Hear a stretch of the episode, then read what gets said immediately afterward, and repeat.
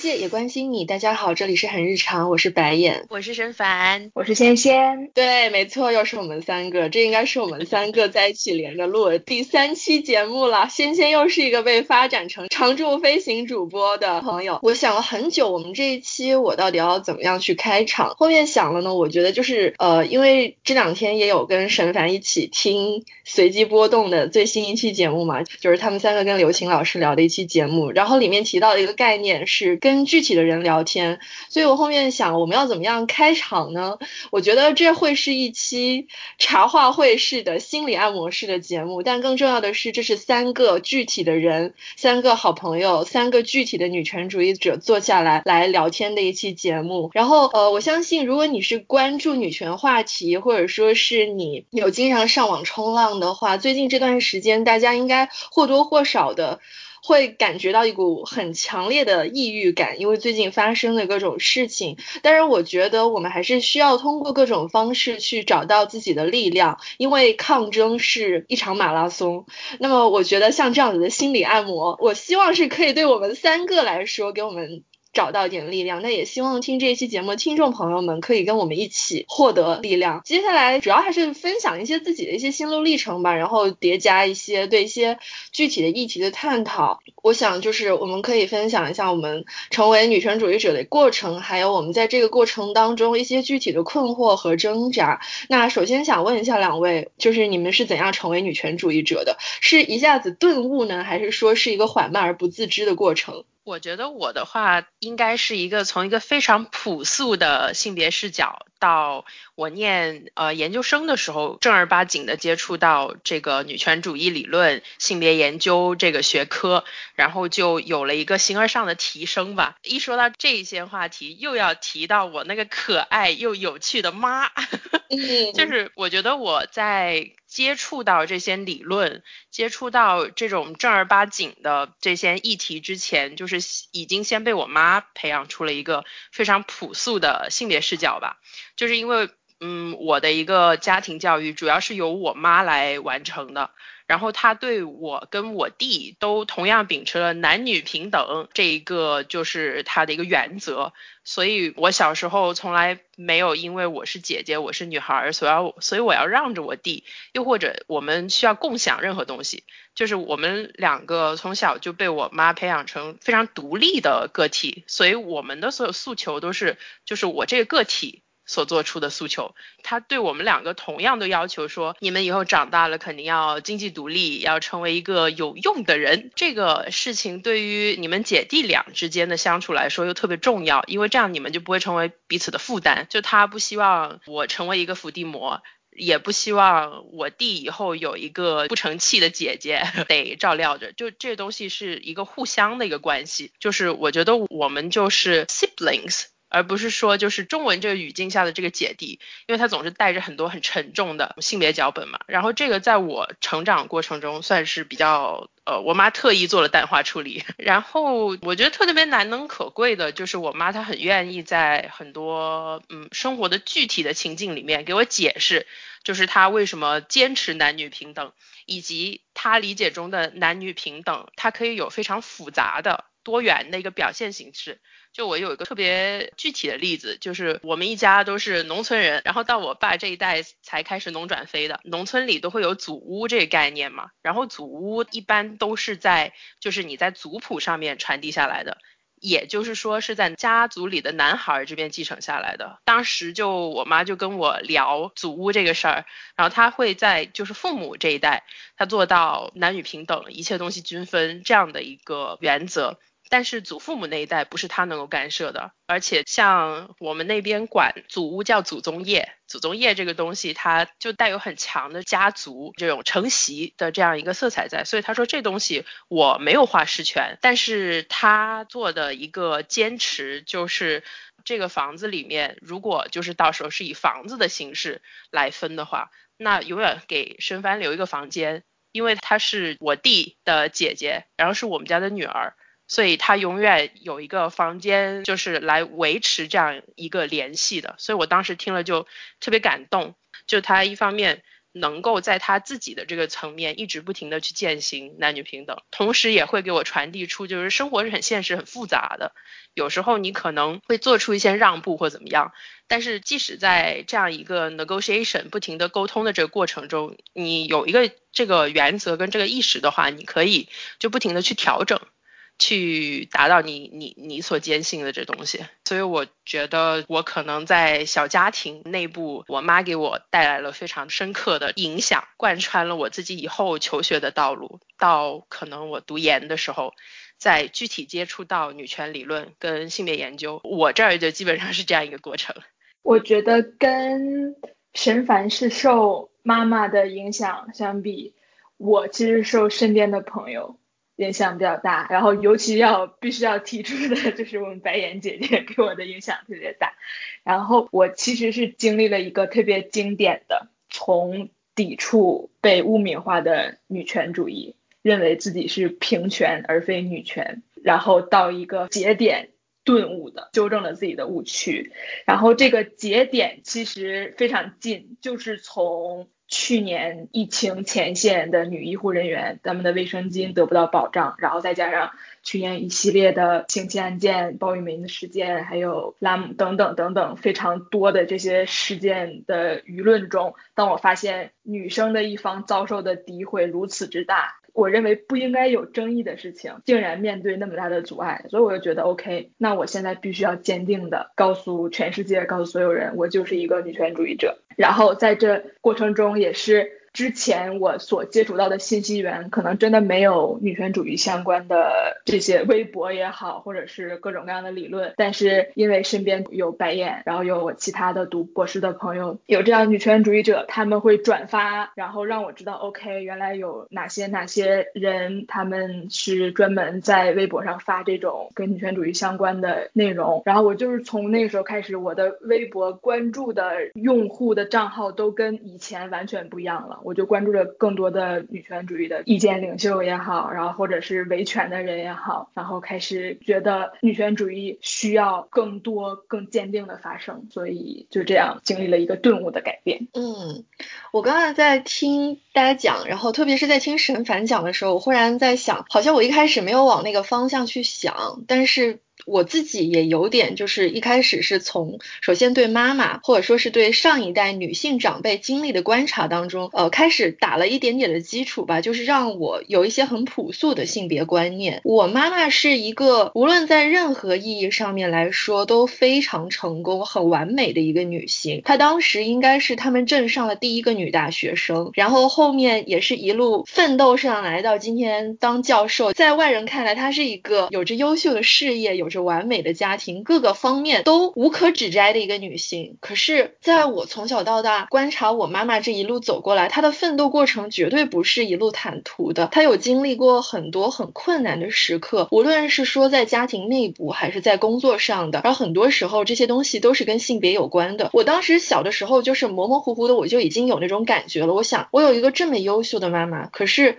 我想要一个跟她一样的生活吗？我当时很小的时候，我就有在心里想。哪些东西是我要的，哪些东西是我不要的？我觉得他就是给我打下了一个这样子的基础。但是如果说成为女权主义者，我觉得对于我来说是没有什么所谓的顿悟的时刻，没有什么重大的节点的，它更像是一个潜移默化的自然而然的过程。而且呢，是随着我本人的成长，还有阅历的增加，还有我进行理论阅读以及写作啊、生活实践这些所有的这些东西加起来，不断的有机的进化的。但是我记得就是我的小的时候，除除了观察我的妈妈，观察我其他的女性长辈，我还很喜欢看书。我现在印象非常深刻的就是我喜欢看《简爱》跟《小妇人》，我觉得这很难说是我的女权启蒙，但是它绝对给我留下了很深的印象，是对我有影响的。然后后面我是从本科阶段就开始接触了母女关系研究，然后是一个比较自然的通过学术的视角去进入女权主义的。然后我看的第一本女权学术书，我至今印象还是很深刻，虽然当时没有怎么看懂，是叫 Nancy t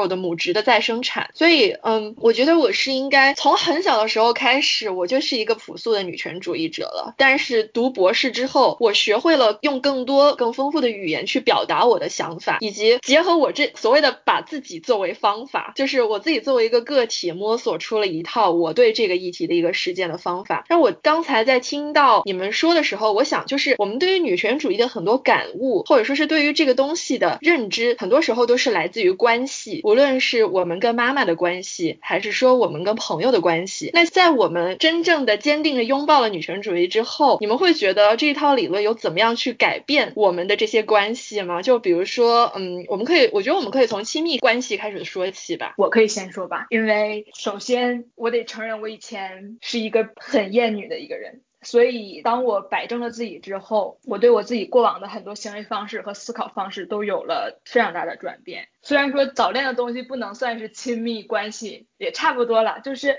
小的时候，我会非常去讨好男性的兴趣爱好。我会觉得看球、看体育，跟男生聊体育会显得我与众不同，我更像男孩，会招人喜欢，会在区别于女孩子的方面中就 stand out 之类的。所以其实这个就是源于我自己意识里的厌女。然后我在成为女权主义者之后，就会对这些东西更为敏感，然后也会对自己和别人是否厌女更加敏感。因为我在成为女权主义者之前，也是在亲密关系的探索之中受到了很大的挫折，然后就。总会觉得我要怎么做才会让男生喜欢我？为什么男生不喜欢我？自尊心和这个自信心一度降到非常低。但是我现在拥抱了女权主义之后，我觉得我找到了我的主体性，我认识到了我的价值不需要靠一段跟异性的亲密关系来证明，所以我其实更加独立了。我在互联网上我会更多的看到就是男性对女性的压迫，然后也会经常就觉得男的不行，然后。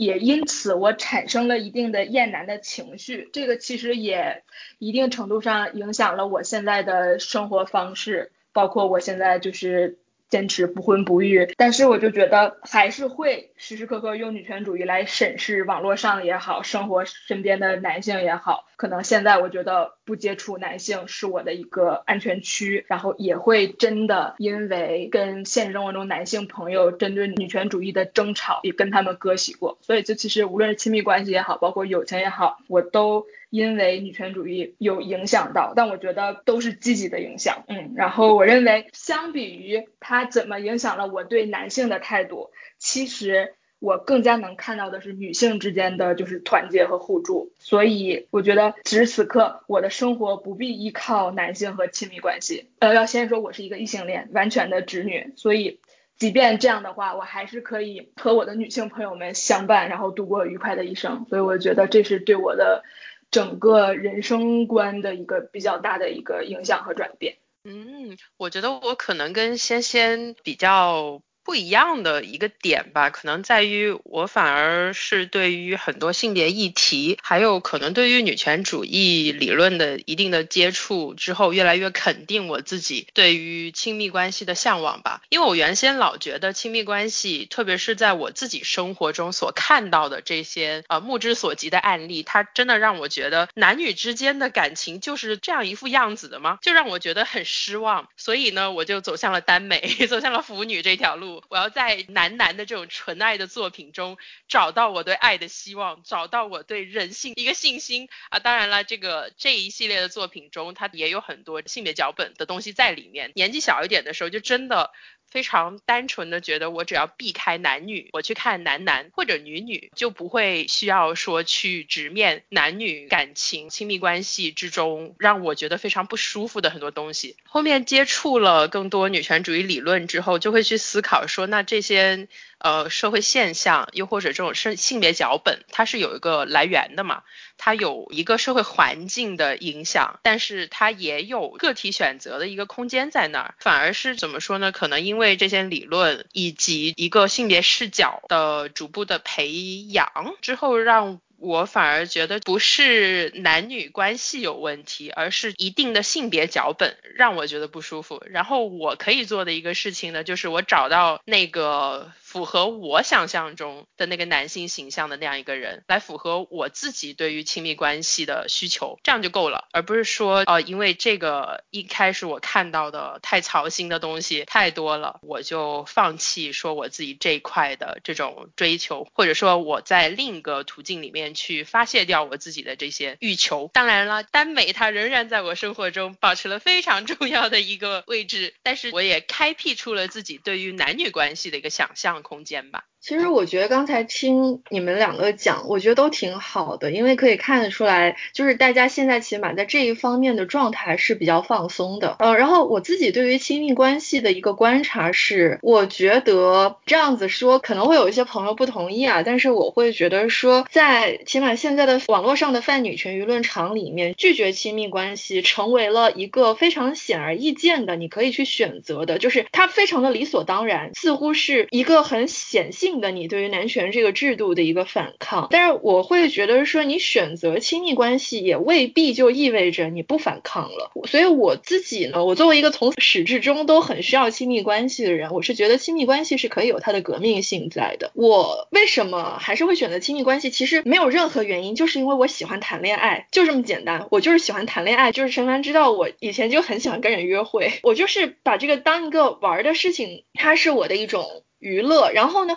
我就觉得如果有一个稳定的伴侣也很好，但是我觉得这些都有一个大前提，就是我从来没有把亲密关系看作是任何一种东西的解药，我也不认为亲密关系可能会缓解任何的孤独，我也不认为亲密关系可以拯救我的任何什么东西，我选择它纯粹就是因为 I enjoy it。我当然知道亲密关系不是你人生当中决定性的一个东西，我不会把它看得那么大，可是我会觉得 Why not？这个就是我的一个心态，然后我自己是觉得，当我们谈到选择亲密关系的时候，它跟选择婚姻还有选择生育其实是不能混为一谈的。就是选择亲密关系，跟你真真真正的去走进婚姻，跟你去生孩子，这中间是隔了很大的一个距离的。这中间也有很多你跟你的伴侣去协协商的时间跟空间在。起码从我个人层面，我的一个实践是在知道了。这些压迫存在，在知道了有这种巨大的结构性不平等存在之后，我想做的事情是去开辟一种新的可能。我想去站在那种结构之外，去想象一种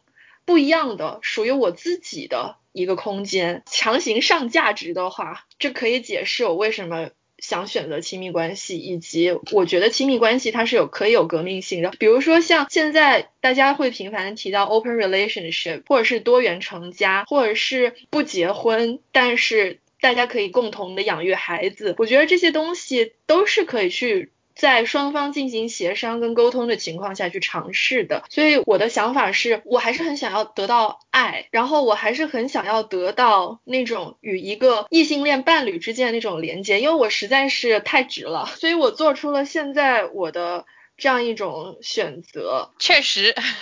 作为白眼的朋友。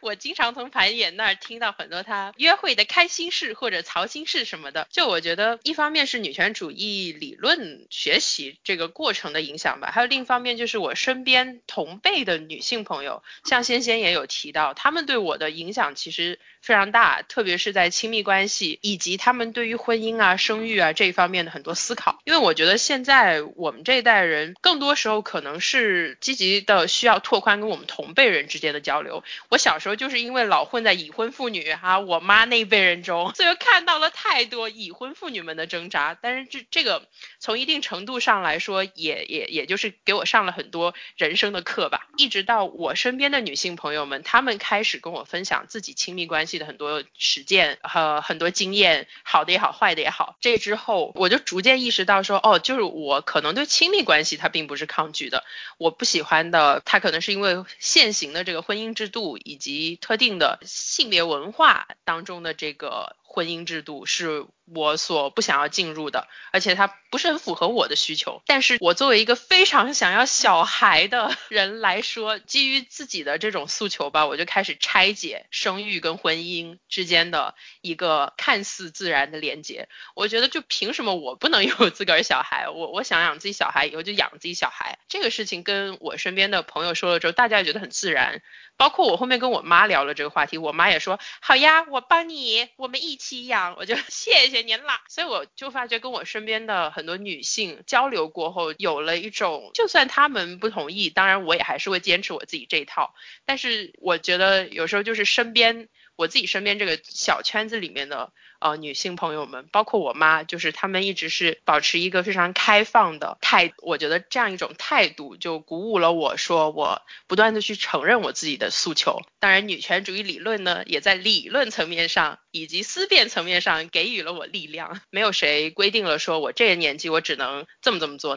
那么那么做。以及就是我的一生就只能按照一个规划来走，我可以按照我自己不同阶段的不同需求去安排我自己的人生，所以我觉得这个可能是女权主义理论，包括我身边的女权主义者们对我亲密关系这块思考的一个影响吧。嗯，就在亲密关系的这个话题里面，我最后想要说的一个就是不要去拒绝爱本身，我们到了一个。重新去定义什么是爱的时候了，我我是觉得男权它的这个框架，它的这个结构，其实是与我们真正。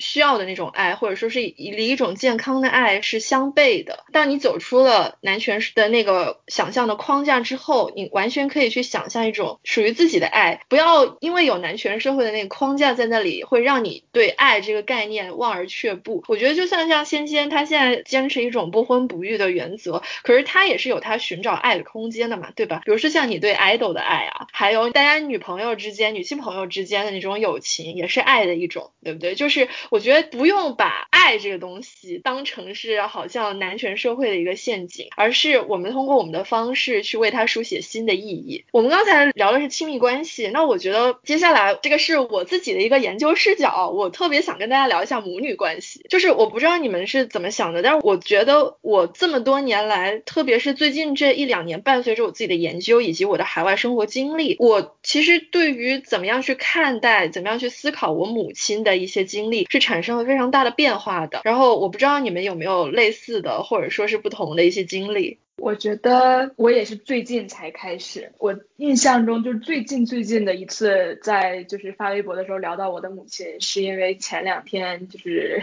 梁玉为这个计划生育说了两句话这件事情，然后立刻从计划生育这件事情我就。想到了，那我把我妈妈的经历说两句。就是我母亲是在怀了我之后又意外怀孕，然后所以是流产了一个婴儿，然后又带了环。就是以前在成为女权主义者之前，我对这些东西，我经常会觉得这是理所当然的。我觉得是啊，这个时代或者国家的政策接受了这个作为既定的现实。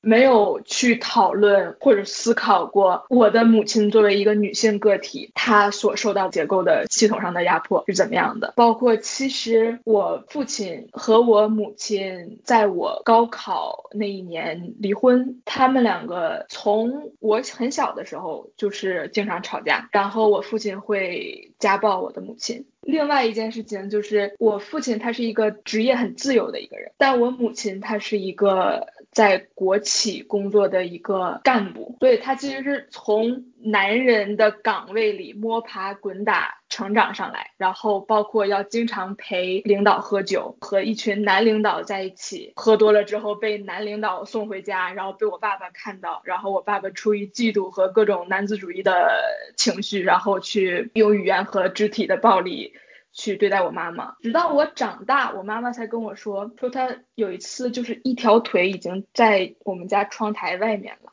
她坐在那个窗台上，她说她想到了我，所以她没有跳下去。这些东西我以前就是只会把它当成我自己家庭的不幸，我会从我作为一个女儿的角度出发，就作为一个孩子的角度出发，我觉得我的父母给我了童年阴影，这是我以前的想法，但是直到现在我才会去。体验到就是我妈妈，当然她是一个女性个体，但她也代表着一群女性个体。经历在她身上的事情，不能只是以她自己不幸这两个字就概括的，而其实是一种父权制度对整个女性群体的一个打压。所以我在最近关于女性议题的探讨上。可能我妈妈自己会觉得不舒服，她会觉得你为什么要把我的私事就是讨论出来？但是即便侵犯了我妈妈的一些隐私，但我还是觉得这些东西需要让人们听到，需要让更多的人去思考。我觉得刚才听仙仙说的很多东西，其实我特别有同感。你刚才提到是，你以为你们家庭内部的一些东西只是一个个体的不幸，我我是相反，我以为所有的家庭都是这样的，就是。因为以前大家都告诉我就是这样的，就是男的就是那样，或者说是女的就是那样，夫妻之间就是那样，所以我以为就是那样的。可是我是后面有跟一些可能没有这么多内部波折的同学朋友去聊了之后，我才发现不是这样的，原来不是他应该就是那样的，他可以是。一个不一样的样子，因为我觉得我当时，我像我刚才说的，我从很小的时候我就开始我要什么，我不要什么。我觉得我长久以来我一直想要，一直在思考的东西就是我可不可以得到一些不一样的。然后其实有很长一段时间，我对我妈妈的选择是不理解的，我会不太理解她的。忍让，或者我不太理解他为什么对于他自己经历的一些事情有那么高的容忍度。后面有很长一段时间，我是怎么样去解释他？的所作所为呢，我就是会觉得他就是服从于男权的框架了，他就是他没有觉醒，我会这么去解释。可是后面近几年来，我发现我这种想法对于我妈妈来说是非常不公平的，因为那样一种把他单纯的看作是一个没有自己 agency、没有自己主体性，只是在一味服从于男权框架的女性，这太不公平了，这就相当于是无视了他这么多年来他以他自己的方式。所完成的抗争，否定了他这么多年来后面他积累下来的成就，以及他给我带来的幸福。我觉得我不能否定这些，所以就是我觉得现在我会怎么样去嗯理解我妈妈的经历呢？我觉得她是一个非常非常强大的女性。我现在会在网上网的时候，我会对有些东西觉得看了不那么舒服，尤其是大家在提到自己的母亲的时候。大家好像很容易的会想，我逃离原生家庭，我与过去彻底的决裂，我的母亲怎么怎么样，他们是一个实现女权主义的绝对正确的唯一的道路。可是我觉得现实的生活是非常的复杂的，就是不可以只用那样一种方式去解释我们母亲的选择。在很复杂的生活场景里面，其实你是需要去。在很多东西里面进行衡量、跟妥协、跟斡旋的，你是做了自己的一个权衡。你想要得到什么？你想要牺牲什么？你想要坚守什么？你想要放弃什么？我觉得这些都不是用你女权不女权一句话就。说了算的，而且我比较反对一点是用一种很线性的所谓进步主义的理论去把女儿跟母亲划分为两个不同的阵营。我觉得并不是说女儿就天生比母亲进步的，只是说他们抗争的方式，他们进步的方式不是我们会选择的路。可是这不代表他们是没有抗争的。而且我一直觉得就是这样子的论调特别特别。伤害我的一点是他否认了我妈，她在男女平等这件事情上面做出的努力，所以我就觉得有时候不一定说我一定要是一个女权主义者，我才能够去做很多事情，就是也可以像我妈那样，就是很朴素，她就是想要我跟我弟能够好好的成长成。独立的人，我觉得他特别了不起的，就是他不是从性别这个角度来定义自己的孩子的，而是他希望我好，也希望我弟好。先先说到计划生育，就是我我是我身边朋友里面少有的，可以说非常幸运吧。就是我觉得我近几年越来越觉得幸运的是，我有一个弟弟。当年我妈生我的时候是在自己家里面生的，她说。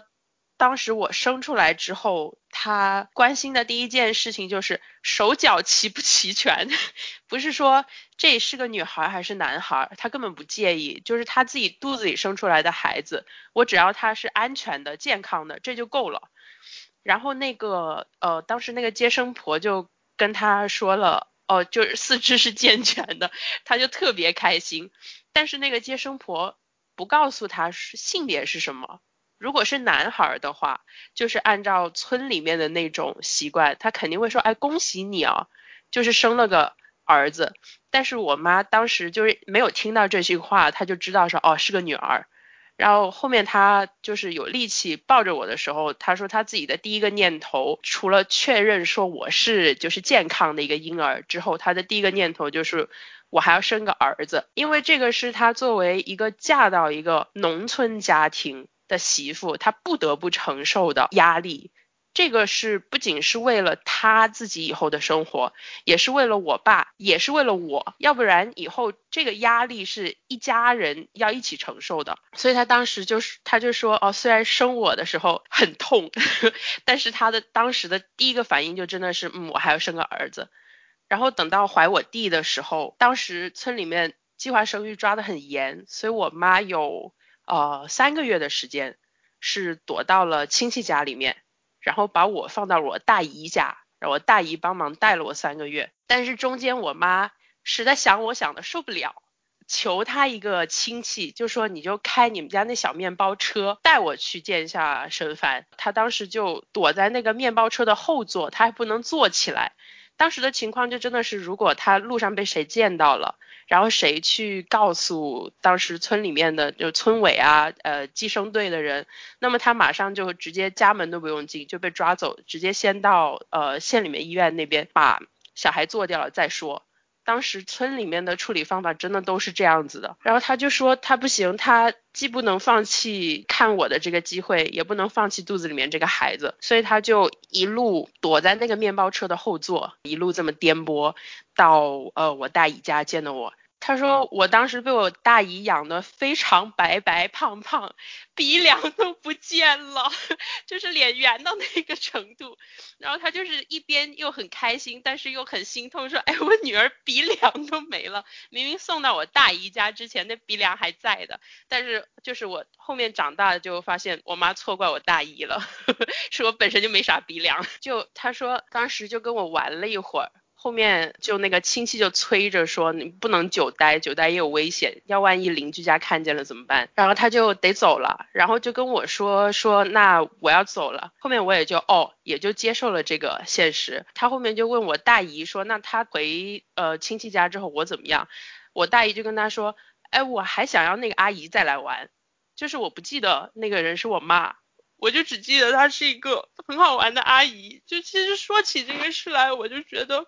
我妈可能是当做一个玩笑这么跟我说的，但是我后面就是这么多年一直想回想的时候，就会觉得其实特别特别心疼我妈，而且就是像我们说的这种，你的家庭内部碰到很多问题的时候，就是它往往是围绕着父母的婚姻的时候，它一定会波及到家里面的小孩。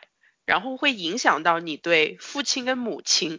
的认识，以及婚姻的认识。特别在有家庭暴力这样的情况下，而且施暴者可能是父亲这样的情况下的话，母亲她在这个婚姻里面是非常弱势的一个角色。但是作为孩童，作为小孩儿这个角色来看的话，有时候他不一定能够跟弱者这个位置所共情，因为他在家庭的关系里面也是一个弱者。他在一个成长的过程中，目睹可能母亲的很多忍让。母亲的很多妥协，他心里面会对父亲这个角色产生一定的共情，然后会影响他自己的一定的行为模式。所以为什么有时候会说这个家庭暴力在代际之间它有传递的这样一个可能性？当然这个可以是一个阶段性的现象。包括我觉得我自己回想我青春期的时候，我初中三年可能特别明显，我特别羡慕那些家里面妈妈是职业女性的那些朋友，他们怎么么？这么好，就是他们的妈妈不是家庭主妇，跟我的妈妈不一样。但凡我妈跟我爸之间有什么矛盾，我就能够非常轻易的甩出，那就离婚，我支持你离婚这样子的话，也真的是就是我自己这几年做研究也好，就是读女权主义的理论。也好，就是意识到我的那些话，我当时真的是以为我在减轻我妈的负担。我不希望我跟我弟成为他做决定的时候的一个负担。我希望他能够把自己作为一个独立的个体去思考自己的人生，去思考继续留在这个婚姻里面，还是说走出这段婚姻的这个决定。我自以为我是在帮我妈的忙，这几年才意识到，其实我当时就是很自私的在帮我自己的忙而已。后面。就是也是这么多年才思考，以及特别是我觉得是家庭暴力研究里面有关于受害者这个词的一些研究，让我意识到英语里面有个区分，victim 是一个身份，victimization 是一个过程，它是一个经历，所以现在在家庭暴力研究里面。会倾向于用 survivor 来替代 victim，他们过往的这个家庭暴力的经历，它是一个 victimization，他被变成了一个受害者，不是说他就是一个受害者，他可以从这个伤痛里面走出来，又或者他会有他自己的一个选择，包括留在这个婚姻里面，甚至说他以后还会有可能有家庭暴力的出现，以及婚姻里面各种各样的这些问题的出现，不是说离开。是唯一的一条道路，而是说他不论做的怎么样的尝试，我们都会去承认说这是他自己的一个 surviving 的一个过程。所以我觉得这些理论对我自己重新去认识我跟我母亲之间的关系，还有我母亲在我自己成长过程中给我带来的非常非常多的积极的正面的影响，包括给了我弟弟。我身边切实的一个经历了呃男女平等的家庭教育，懂得尊重女性，懂得爱我，懂得永远积极的跟我沟通的这样一个男性，让我觉得非常的受到鼓舞，以及觉得就是有希望啊，就是觉得特别的幸运以及幸福吧。当然，我觉得这个过程离不开我妈自己对自己人生的反思，以及我妈会。在不同的阶段一直在跟我沟通，跟我交流，所以他要是有对自己人生的一些什么想法，他会来跟我说。他对自己的婚姻的很多反思，他都会及时跟我 update。包括甚至他对小三这个理解，他最早在自己的婚姻生活中碰到这样子的问题的时候，他曾经跟我说过一句：说沈凡，你以后跟谁在一起都行，但是你不要去当小三，不要去破坏别人的婚姻。很多年过后，他有一次又跟我聊，说我好像以前说那个话对女性是不公平的，我对那个小三不公平了，因为一个巴掌拍不响啊。如果那个男性他没有一个主动意愿去出轨的话，那这个事情他不会发生。又过了几年，他又跟我 update 说他自己最近的一个新的想法，他就跟我说，沈凡，我虽然一直觉得小孩是无辜的，但是在社会上聊到那些小三的孩子的时候。他还是心里面会有芥蒂，但是这几年他就越来越能够想想开了。他说孩子是无辜的，不论是婚生还是非婚生的。你没有事先问过他的意愿啊，你就把他生下来了，所以这个是成人之间的问题，留在成人之间。孩子这一代他没有一个责任去承担父辈所犯下的一个错误，所以我就觉得我妈不停在反思，然后她也不停的在减轻自己成长过程中的这个性别脚本给她的枷锁。包括他希望通过这样子的沟通，来把我身上的很多枷锁、很多负担也卸下来。所以我觉得我一直是很感谢他能够跟我这么坦诚。我刚才突然想到妇女节的时候，就是因为我现在越来越会往朋友圈发一些跟女权主义我们讨论的议题啊、链接有关的东西，我妈妈也会看，所以其实她也是有思考的。可能他并没有理论基础，但是因为我们往朋友圈发的那些文章也都是很就是深入浅出的，用平时的话去讲一些道理，所以那天我妈妈就特别特别就是突然的发问我，就是相夫教子到底是对是错？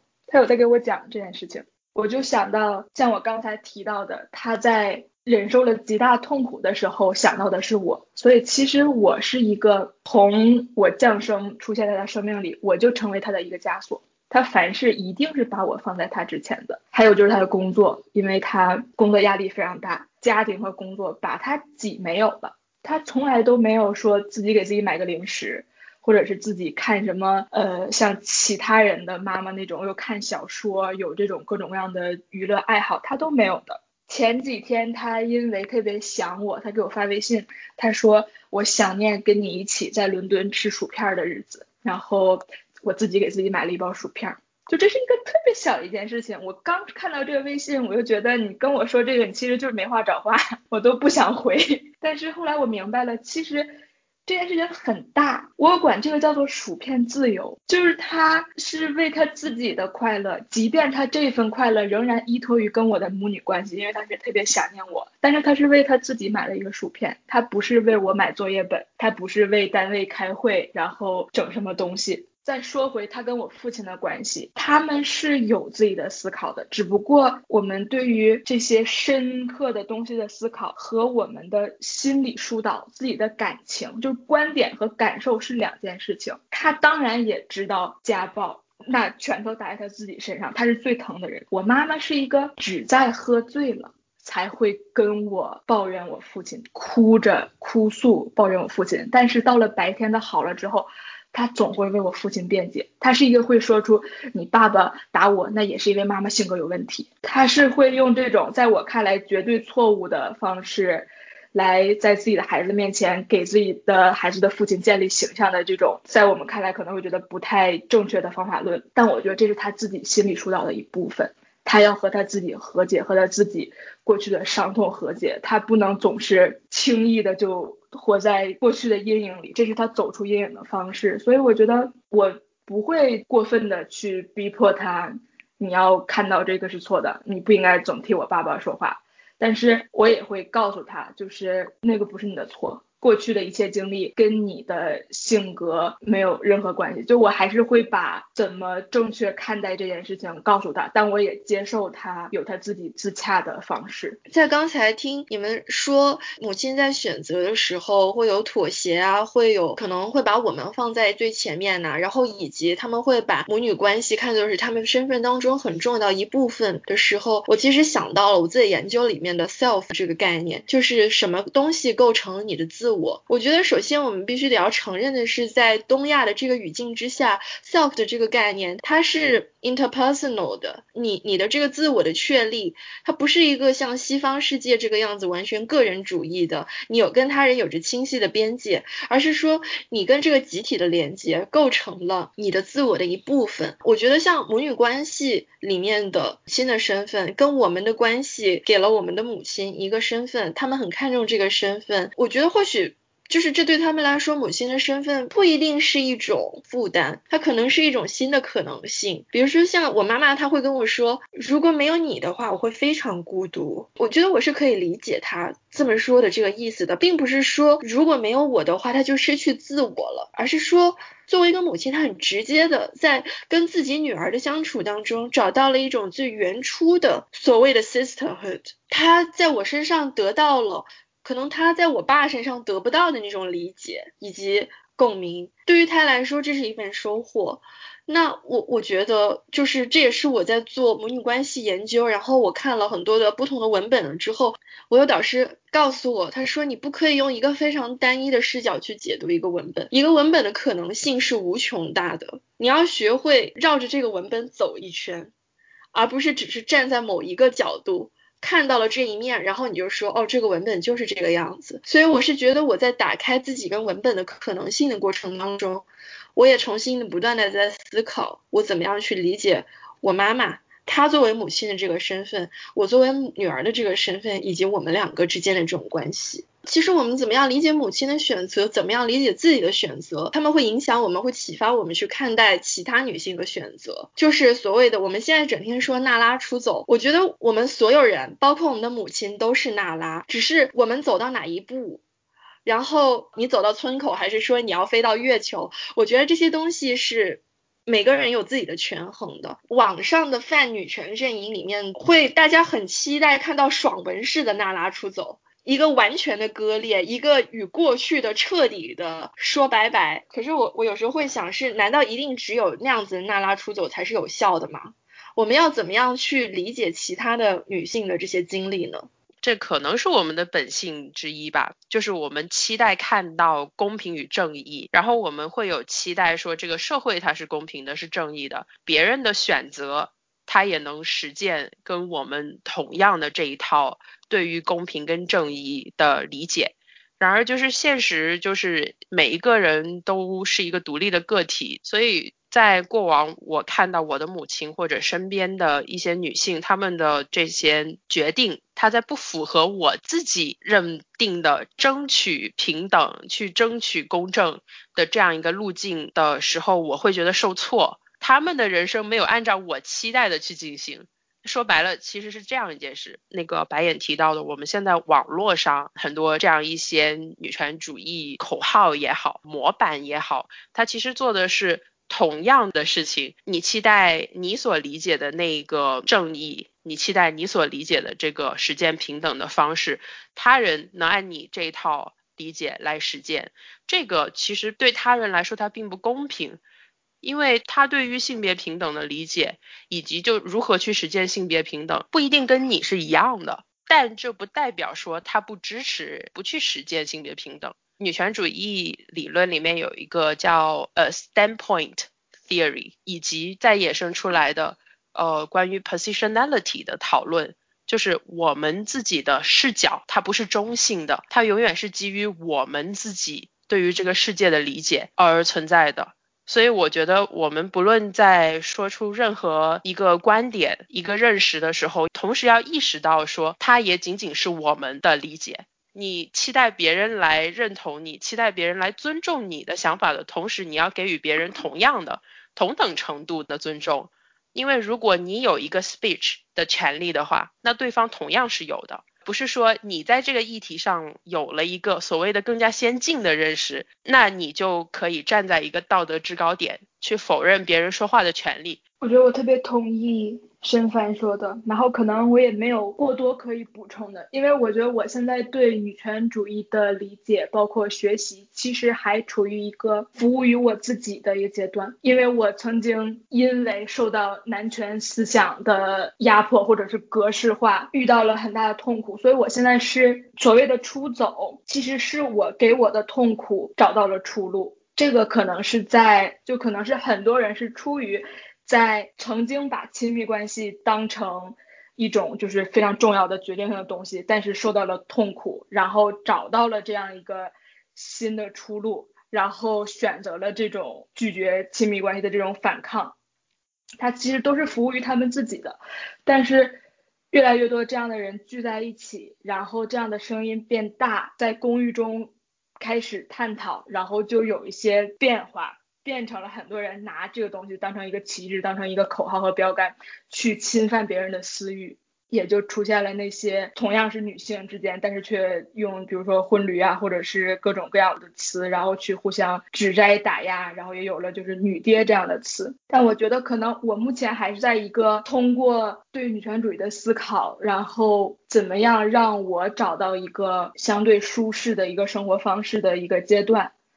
可能我还没有到去思考我们国家的女权主义，或者是我们所有的女权主义者应该怎么去实践，应该怎么把我们的女权主义去指导所有人。我觉得我还没有到那个程度，所以我可能没办法回答出走要走到哪一步的问题，或者是哪一步才算成功。我可能对于女权主义理论也好，然后发展实践也好，都还没到一个甚至入门的阶段。但我现在只知道，我要看到我自己是想要出走的人。我知道世界上可能还有很多需要出走、想要出走，可能跟我有同样有过同样痛苦的人。所以我在公寓的地方发声，是为了让更多的人看到有这样一种可能。因为刚才先先提到了婚驴还有女爹这这些词，可能会有听众朋友对于这些词有不一样的理解哈。我我觉得，呃，就是不管说你怎么样去理解这些词，不可否认的是，他们都是某一种标签，他们都是一定程度上是在定义别人的一个东西。而且当你在用这些词，无论是婚驴还是女爹的时候，你就已经把这个词本身置于。一个复杂的具体的人之前了，那我想，因为我们一开始就提到了说，今天的节目我们是作为具体的人、具体的女权主义者在这里聊天，并且我们希望去看到其他的具体的人、具体的女性、具体的女权主义者。呃，所以我想，起码我在自己的一个实践的过程当中，我我会尽量去少用这些标签式的词，因为我觉得标签式的词很容易会成为一个现成的你去解释一个人的行为动机的一个答案。可是很多时候，一个人他为什么会做出这样的选择？它的前因后果不是这么简单的，不是说你有了这个词，你顺手拿过来用就可以的了。我觉得我不想用这个方式去减少别人的主体性，然后我也不想说用一种高高在上的姿态去给别人开药方。我刚才在听你们两个讲的时候，我想到了最近一个应该你们都看到的故事，就是苏敏阿姨开着车上路，上演了一曲自己的《末路狂花》的那个苏敏阿姨，大家都从她的故事当中获得了力量，而且我们当时看到就是。在那个《纽约时报》下面的很多评论，大家都在那里说，就是我们希望看到这种 ordinary people 的故事。这告诉我们什么？这其实是具体的人的故事是最有力量的，是最能够打动人的。但是其实苏敏阿姨她是一个出走的娜拉，可是她也有自己的协商的部分。我记得她在那个文章里面说了，她不会选择离婚，因为如果离婚了的话，这意味着她的女儿以后要负担起更大的照顾她老公的这个责任。那我觉得你是不可以因为这一点去。说哦，苏敏阿姨不是一个完整的女权主义者，所以她怎么怎么样，怎么怎么样，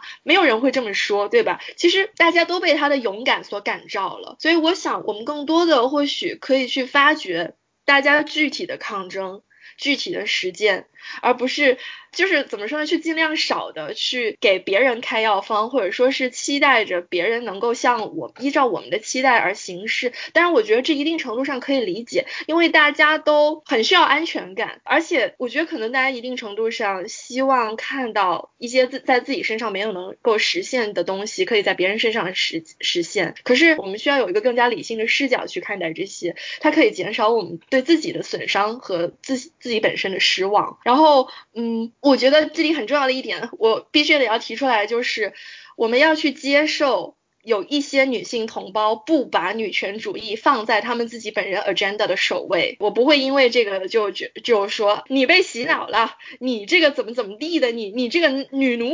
什么的，我觉得我我不会我不会这样子说，我觉得这这样子实在是太 condescending 了。而且就是我觉得苏敏阿姨她的这个案例，一方面给我自己吧带来了非常多的力量与欢乐，特别是她提到了养老的这个问题，背后折射的是很多结构性的问题，在。在我们国家现在的这样一个情况下，养老大几率它是依托于家庭来完成的，儿童的一个抚养跟老人的赡养，它是紧紧跟家庭相关联的。然后，如果苏敏阿姨这个角色在家庭中缺失了，那么这个担子就会落到其他的家庭成员身上。它背后其实反映的是一种我国福利制度的不完善。然后，你要是看英国这边的情况的话，因为英国它有一个相对比较完善的福利体系。所以老人他养老，他是有一个社会的这种养老金，以及非常重要的就是房屋津贴，或者说是 social housing，就是你的本地政府提供的一些房屋的资源，来完成社会对于老人的一个赡养。那么他们的子女是在这种情况下，是可以从赡养老人从这个家庭职务中解脱出来。因为这个在社会层面，在制度上有一个完善的体系，这个在我们现在国内这样一个环境里面，你可能会说，哎，有养老金啊，我们国家也是有养老金的，但是房屋是我国非常紧缺的资源，然后你没有房子，你谈什么养老，是吧？这些东西是我们需要去进行制度上的思考，去理解说，哦，苏敏阿姨她的这个非常具体的决定，它是发生在一个具体的社会环境中的。如果没有这样一个制度上的支持的话，他无法从这个角色中脱离出来。嗯，我我刚才也是忽然想到，就是所谓的现在大家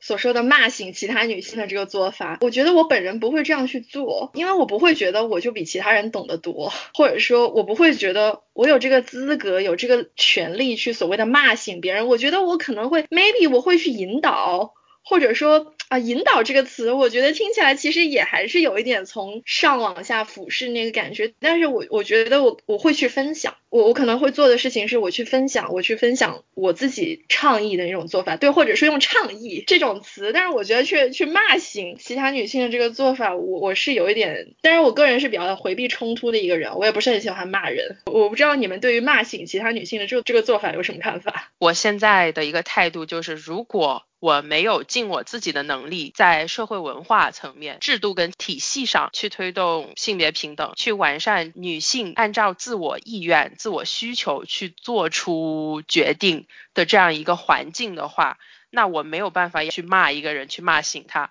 因为你把这个人骂醒之后，你能够给他什么呢？而且就是我还是觉得，像仙仙可能之前有提到，你自己权益受侵害，你自己可能遭受到暴力、遭受到虐待的时候，你是知道痛的。我希望能够在完善这个周边环境，提高社会意识，而还有更重要的是制度跟系统上的这些支持。我觉得这些东西在那儿了，它就不是一个呃女性意识觉醒不觉醒的问题了，而是你看得到、知道说自己有创造这个选择的条件了，我自然而然我就可以去选择了。鲁迅他其实关于娜拉出走，他后面写了一篇文章，里面有说到娜拉的出走是当时她能看见的唯一的一条路。但如果当时她的丈夫说，那你就出走吧，她可能后面会选择说我留下来，也不一定。就是这是一个开放式的一个结局，而且是无法预测的。我我觉得我想说的是，希望这个社会，又或者说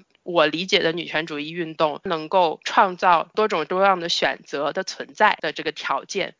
而不是说女性她非得通过某一种特定的方式。去过他的生活，男权给我们造成的伤害是这样子的，我不希望女权会给我们造成这样子的伤害。我觉得我跟两位其实，在对骂不骂醒这件事情有一个绝对是统一的一个意见，就是我们的骂的精力是是有限的，然后我们永远是往上去骂，而不是往下去骂的。就即便我们现在还都是学生，但其实从我们的获得的教育机会，包括现在在西方的，我们已经太有特权、太优待了。我们基本上已经算是一个中产左右的阶层，所以我们我觉得不配 去骂那些没有我们这样机会的人，然后给自己的就是说的其实是伤害的话去教育那种骂醒、去教育别人那种。我觉得我们不配，我们没有在。那样的生活环境下受过他们的痛苦，所以那要骂骂男人呀，就是我永远都在骂男人，即便有的时候其实骂男人也没有用，就是在网络上看到一个男权他过来攻击我，其实我知道跟他对骂是没有意义的，但是有的时候你可能你骂了这一个人，陌生人你在生活中根本遇不到的一个人，但你可能心里的这口气出去了，他成为了一个情绪的宣泄口，所以这个。可能是偶尔发生的，我会去骂男人，但更多的时候，我们其实骂的是制度，对不对？我们骂的是男权社会，我骂的是在整个体制上压迫女性、压迫我们的人。所以，如果要骂，去骂这些东西，这些才是有意义的骂。嗯，好的，这一期说好了是跟具体的人的聊天，那我们最后 来给自己贴贴标签。其实我们在各自的具体的主张上面和实践方法上面不一样的，那大家要不要来说一下？就是如果你非要给自己一个 tag 的话，你会给自己一个什么样的 tag？我觉得当时我看到这个。问题的时候，我都震惊了，然后意识到，哎，好像我从来没有思考过这个问题，所以先让我来听听你们的 理解，我再来判断一下，哦，我该怎么定义吧。我觉得我整体上是主张 radical feminism，这个就是激进女权主义，但这不是一个我博览群书、学习了所有理论之后得到结果，而是因为。我在我能接触的信息范围内，我可能先接触到了更多激进女权主义的信息，然后我觉得激进女权主义能解决我最困扰我自己本身生活的问题，所以以这个我以我自己为中心，以我自己为出发点，我觉得激进女权主义强调的这个父权制度是女性受压迫的根源，是我非常能够同意的。从我自己的经历，然后从我看到的。呃，我以这个为视角看各种各样的女性遇到的困难的社会议题，我觉得是足够我解释我关心到的层面。可能有一些层面我关心不到的，比如说种族问题或者阶级问题，对于我从我自己出发来讲，可能那些是更多的是更远的、更长远的一些东西，是我目前没有在我主要矛盾的范围之内。然后。再多解释激进女权主义几句，就是呃，我们认为女性所受的压迫是其他各种压迫的根基。我们关注男权制的深层结构，然后我们认为只有消灭男权制，才能够使妇女摆脱压迫。在男权制结构内，提高女性的地位是不够的。嗯，我觉得刚才你提到一点很重要，就是说你激进女权的这个认同感是为了用来解决你自己的问题。我觉得这一点很重要，就是你看到一个女权的流派之后，你是想要用它来指导你自己的生活，还是你希望这个东西它能够指导所有人？我觉得在这里必须得要强调的是，我本身认为没有任何一种理论是可以指导所有人的。我们首先是找到一种方法可以解放自己，完了之后，我觉得，当然我有一个比较高的。期待，我希望大家都可以 step forward 去想一下跟自己不一样的女性，因为女性群体内部也是非常复杂的，而且我们不可否认的是，中产阶级、上层阶级的女性也参与到了对底层的女性的剥削当中，以及我们作为女儿，现在现在的这样一个结构之下，我们多大程度上面剥削了自己的母亲，或者说是剥削了其他的女性的家庭成员，我觉得这些东西是。需要来进行反思的。我在个人层面上来说，我觉得我已经没有说是想要用什么理论去指导我个人层面的这些东西了。现在我在想，嗯，可能我更多是一个以研究者的视角在思考很多的，就是所以，我如果我觉得我要 tag 自己的话，我是像我之前说的，我是一个 intersectional feminist，就是呃强调交叉性女权主义者。intersectionality 这个词一开始是由一个黑人女权。理论家 Kimberly Crenshaw 所提出来的，就怎么说我认可并且理解任何在个人层面上的实践方法，可是我反对认为某一种具体的方法应该成为一个垄断性的纲领。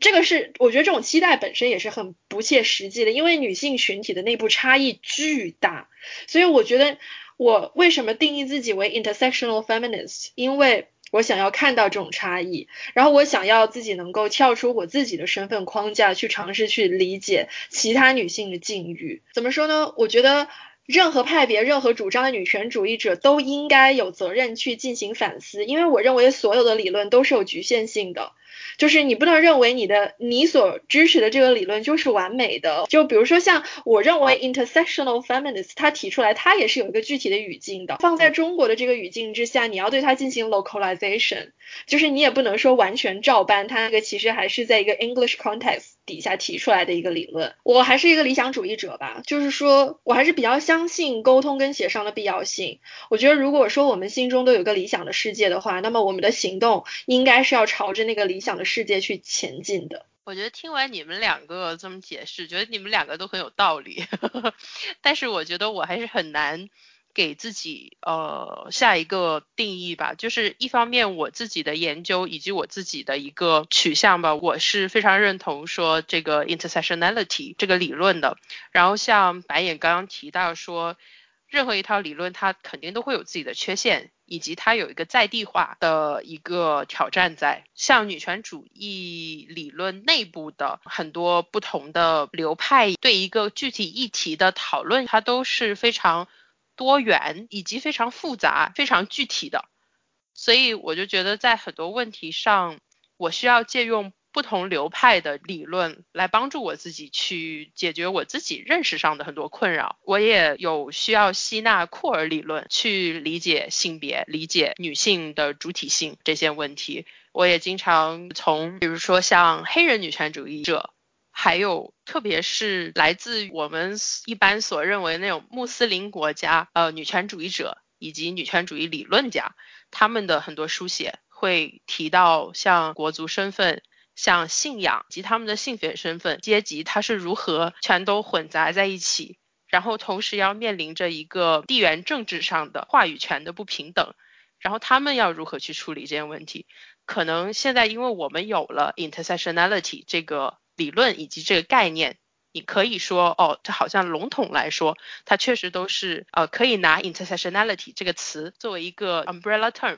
来概括这些情境。但是我自己个人感受到的就是，它是一个非常好使的工具。但是同时，我们有时候不得不去面对一个选择，就是我们用 intersectionality 的理论来拆解不同的 discourse，它是如何交织在一起的，它是如何在形塑女性的生活跟经验的。但同时，我们也要怎么说呢？我觉得有时候在特定的时刻，你必须得去确认说，好，那我这样分析完了之后，它这里是否有一个我们现在主要要解决的一个矛盾点？我觉得有很多具体的问题上是有这样一个点的存在的。当然，这个矛盾点它的存在也是跟别的次生的矛盾点紧紧相连在一起的。我自己可能写博士论文写到这个阶段吧，有时候收到导师的评论，他会问说：“那你觉得这个是一个中国移民女性的问题，还是说一个低收入女性的问题？”他会要求我去去思考，说我这个 intersect 的到底是哪一些 category，哪一些。呃，identity 哪一些 struggles，所以即使在对待这个理论，我觉得也还是要灵活的去认识它，还有使用它吧。所以说到底，我还是没办法给大家一个答案，我就只能继续待在这个女权主义者这个这么泛的一个身份底下吧，以给予我自己一点自由跟空间，继续的去学习跟吸纳不同的声音吧。嗯，我非常同意刚才沈凡所说的，就是，嗯，我觉得有时候是在沟通的过程当中，我们不可避免的会碰到一些信息缺损的问题，或者说是我们为了方便表达。不得不去用一些词来让它 speak for itself，就是让让它来概括我们的一些观点。但其实我们刚才我们之前也已经提到过了，就是说这些做法它绝对是有局限性的。我们要警惕这样一种借用一个现成的词去概括某一些事情、去解释某一些事情的一个方法，就是我们不能把它当做是理所当然的。嗯，大家从一些话语当中找到力量，这个没有问题，这完全没有问题。可是，我觉得你从这个话语当中找到力量之后，永远有下一步。我觉得我们永远可以做得更好。下一步是什么呢？下一步就是 take a step back，换一个视角。我对自己的期待就是学会从更多元的视角去看问题。就像我刚才说的，我在个人层面上也是没有什么理论指导的。我给自己定义为 intersectional feminist，是我期待的一种愿景，就是很简单的一个愿景，就是大家能够看到身份跟性别的复杂性。这是。对我自己以及对他人的一种期待，可是我也很能够理解，有很多的朋友目前来说，大家专注于解决自己的问题，我觉得这也没什么。呃，我还想跟大家分享一件事情吧，就是我第一次教写的这个东西给我的导师的时候，他给我改的第一个语法错误是 feminist theory。我这里用了单数，然后他特地把它高亮，给我加了一个批注说 it's plural 笑脸，就是这词儿应该是复数的笑脸。这个事情让我印象特别深，把这个事情作为我自己以及大家的一个提醒吧，就是时时记得，即使我们都在说女权主义、女权主义理论，但它永远是含义非常丰富的。我们在语言上总的来说也只是使用了一个 umbrella term，不论是女权主义理论还是行动，它在现实中远远比我们单从语义表达上所能够表达出来的要复杂、多元、深刻的多。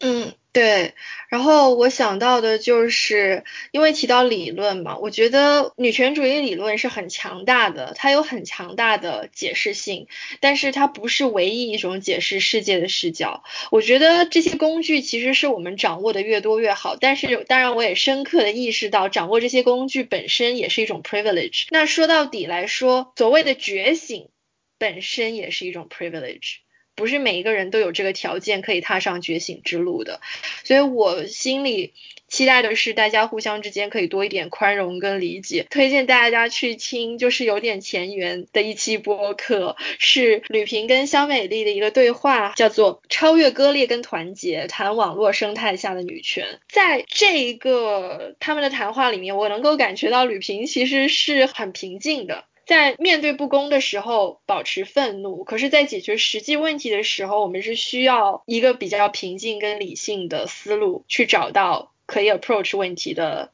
这个方法的。好的，那我们今天就先聊到这里吧。其实最后说到底，就是我们从一开始提到具体的人，然后到最后大家再说起流派的这个事情，就是大家可能有不同的实践方法，有不同的主张，然后对有些问题有不同的看法，也是可以坐下来大家一起聊天的。我觉得这可以是一个很平和的过程，然后可以是一个帮助我们更好的找到社群感，同时也不丢失自己主体性的一个 approach 吧。那我们今天节目就先聊到到这里下期再见拜拜。拜拜。